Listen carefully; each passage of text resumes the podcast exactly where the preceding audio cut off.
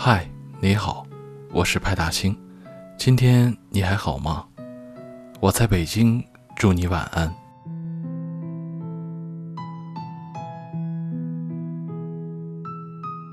小象最近一直在跟我抱怨，语气无奈而惆怅。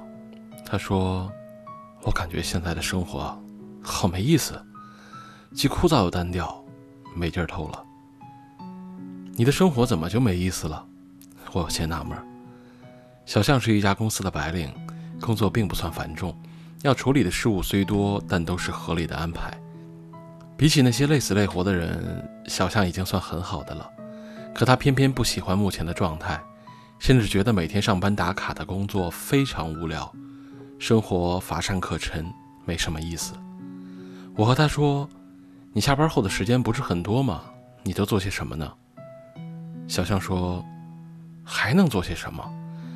不过是挤挤地铁、赶公交回家，回到家里吃完饭就做点家务，洗完澡也蛮晚了，到了点就睡下，然后第二天一大早又得早起赶公交上班。那工作日忙点可以理解，那周末呢？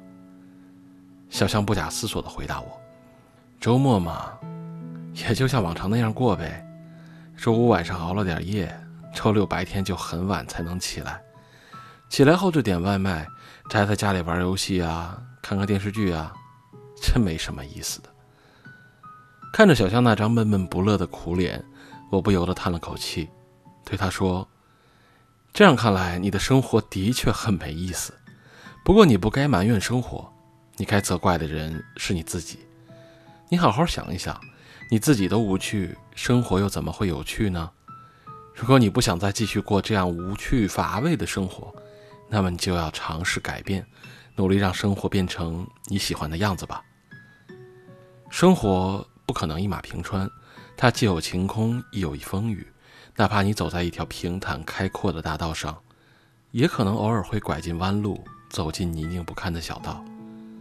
我也曾度过一段非常无聊的时光，那时我总待在家里，哪儿也不去，成天就知道追剧和玩游戏，可以说是非常颓废了。我自己也感受到那种生活的没劲，就像落入捕鱼网中的鱼一样，被生活消耗了力气，无法跳回辽阔浩瀚的大海里去。直到有一天，我在朋友圈里看到了朋友唐玲的动态。那阵子，他刚从公司辞职，没有很快就找到工作，而是给自己放了一个假，在东南亚各国来了一场说走就走的旅行。光是看着那些他发在朋友圈里的照片，我就非常兴奋。唐林回国后，我和他聊了一次。原来他之前也觉得不快乐，生活如同一潭死水，没有生气。为了结束那种沉闷不堪的日子，他选择出去走走，通过旅行的方式重拾往日的快乐。我将自己的烦闷的心事儿呢也告诉了他，他微笑着说：“其实你也是有选择的，自由的。如果你对眼下的生活不太满意。”那就勇敢地跳出舒适区，努力提升自己，尝试做出改变。无趣不是生活本身，而是你自己呀。听完他那番话，我恍然大悟：诉苦抱怨是无用的，你得改变生活方式，才能过上自己喜欢的生活啊。在那之后，我不再消沉颓废，我有时间待在家里安静地看书写稿，有时四处旅行。去看一看那更广阔美好的世界。我还交了一些要好的朋友，他们的生活都算得上有滋有味、精彩纷呈。他们有的在学瑜伽、茶艺和手绘，有的喜欢登山、游泳和骑行，有的热爱摄影、美食和音乐。我常常在周末和他们一起逛街、吃饭、聊天、看电影，和他们在一起，充实有趣。会变得更加开朗和愉悦。然后我发现，其实他们的生活也没有什么特别的。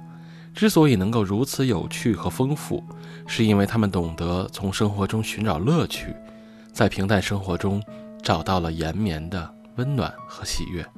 他们可以，你也能行。请相信，你若有趣，生活又怎么不精彩充实呢？今天的节目就到这里了。如果你喜欢，别忘了在喜马拉雅和微信公众号上关注我，也别忘了点个赞。你的鼓励是对我最大的支持，也希望能用我的声音温暖你。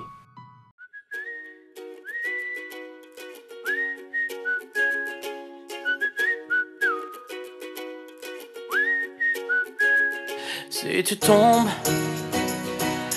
beaucoup trop bas, si tu perds confiance, tourne-toi vers moi.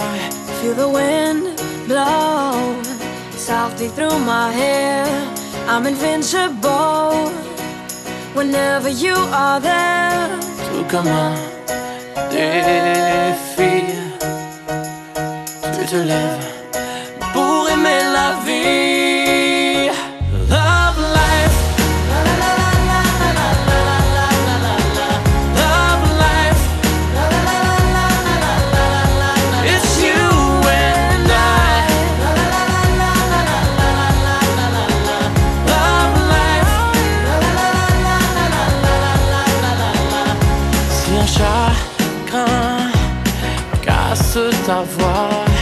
sur les chemins.